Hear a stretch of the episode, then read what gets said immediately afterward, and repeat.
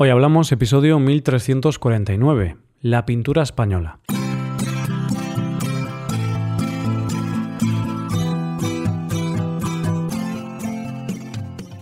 Bienvenido a Hoy Hablamos, el podcast para aprender español cada día. Si te gusta este contenido para aprender español, creo que puedes aprender todavía más si te haces suscriptor premium. ¿Por qué? Pues porque podrás ver la transcripción del audio, ejercicios y explicaciones de los episodios. Y también podrás escuchar los episodios exclusivos. Puedes usar este contenido en tu rutina de estudio para mejorar tu español y alcanzar el nivel que deseas. Puedes hacerte suscriptor premium en hoyhablamos.com. Hola, oyente, ¿qué tal? ¿Cómo estás? Recuerdo hace años, cuando estaba en el instituto, que mi profesor de Historia del Arte nos dijo que él nos podía enseñar la historia del arte, pero no nos podía enseñar a apreciar el arte, porque el arte había que sentirlo, y no nos podía enseñar a sentir. Y como hoy vamos a hablar de pintura española, me he acordado de una frase que dijo Renoir que está relacionada con esta idea, y dice así, la pintura se aprende en los museos. Hoy hablamos de la pintura española.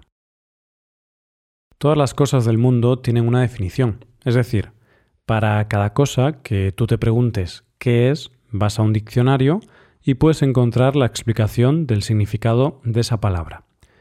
Pero hay conceptos o palabras a las que una definición se les queda corta y suelen ser palabras o ideas en las que están implicados más de un sentimiento. Me explico, oyente. Si yo busco en el diccionario la palabra mm, coche, Seguramente la explicación que encuentre en el diccionario me parezca correcta, porque un coche es algo fácil de definir y todos sabemos identificar y reconocer un coche. Pero la cosa se complica con palabras como amor, porque aunque haya una definición oficial, su explicación es diferente para cada uno. Y al hablar de un sentimiento, la definición es bastante individual y mucho más compleja.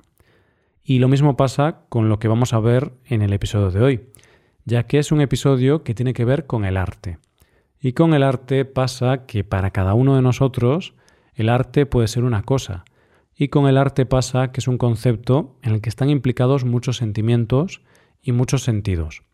Pues bien, hoy vamos a hablar de una de las disciplinas del arte en la que están implicados muchos sentimientos, como es la pintura.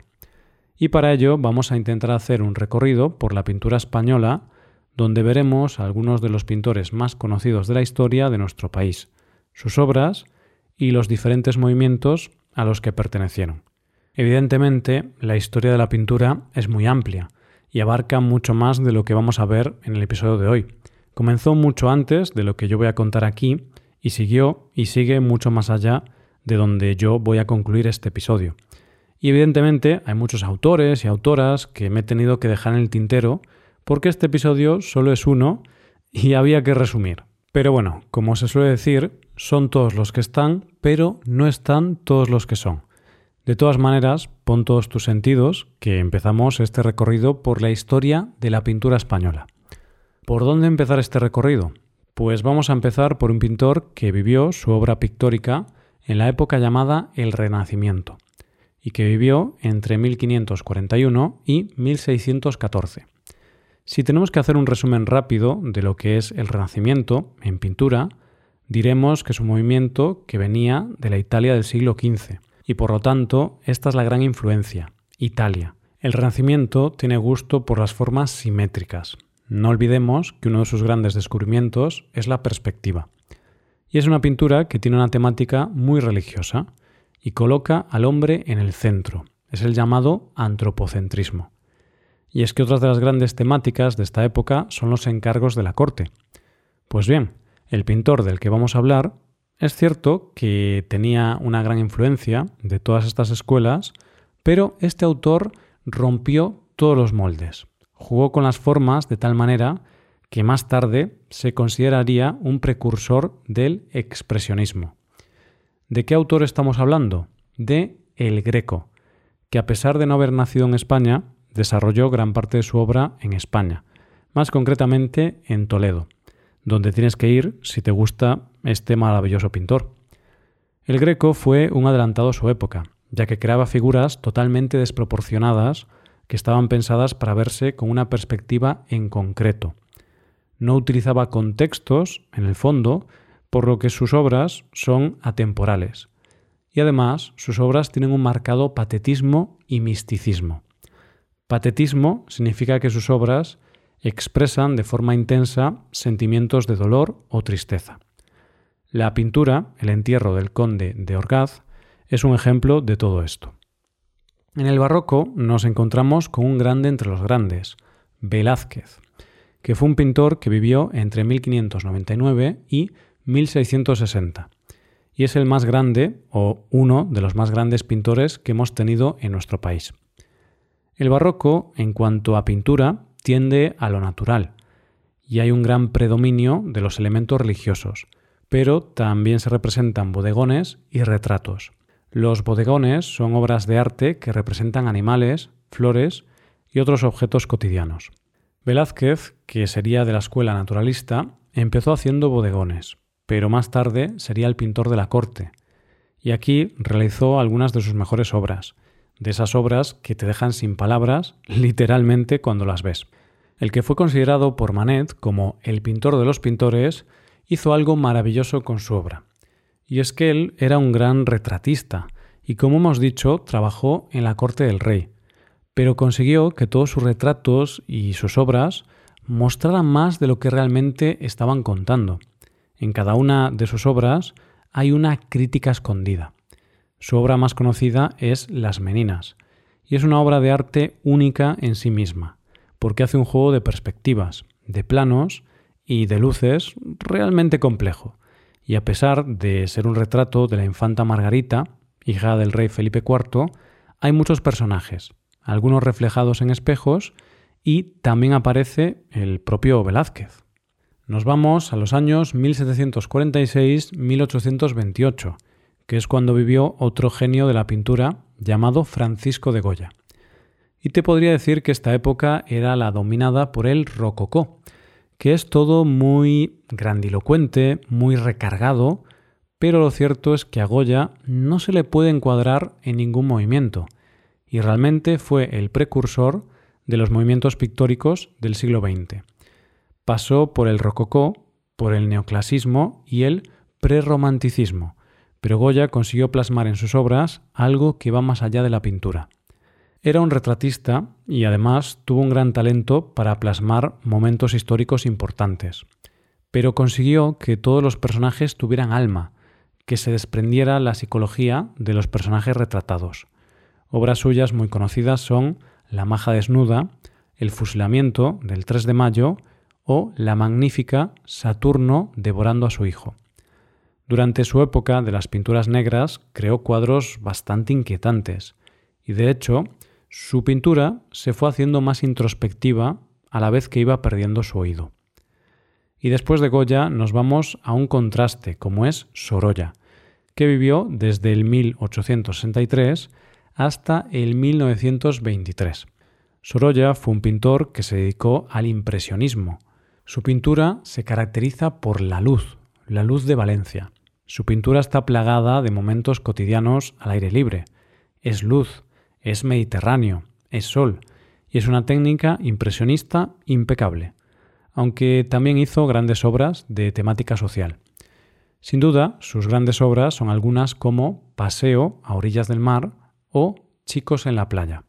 Una de las cosas más extrañas que consiguió Sorolla no solo fue la gran cantidad de obras que pintó, unas 2.200, sino que consiguió una cosa rara en los artistas, consiguió mucho éxito en vida, tanto en Europa como en Estados Unidos. Nos vamos ahora a ese movimiento conocido como cubismo, y que es una de las vanguardias del siglo XX. El cubismo nace en París y se considera la primera vanguardia porque rompe la perspectiva, es decir, mediante figuras geométricas pone todas las partes en un mismo plano. El gran genio de este movimiento y de la pintura en general es el malagueño Pablo Picasso, cuya vida y obra estuvo comprendida entre 1881 y 1973.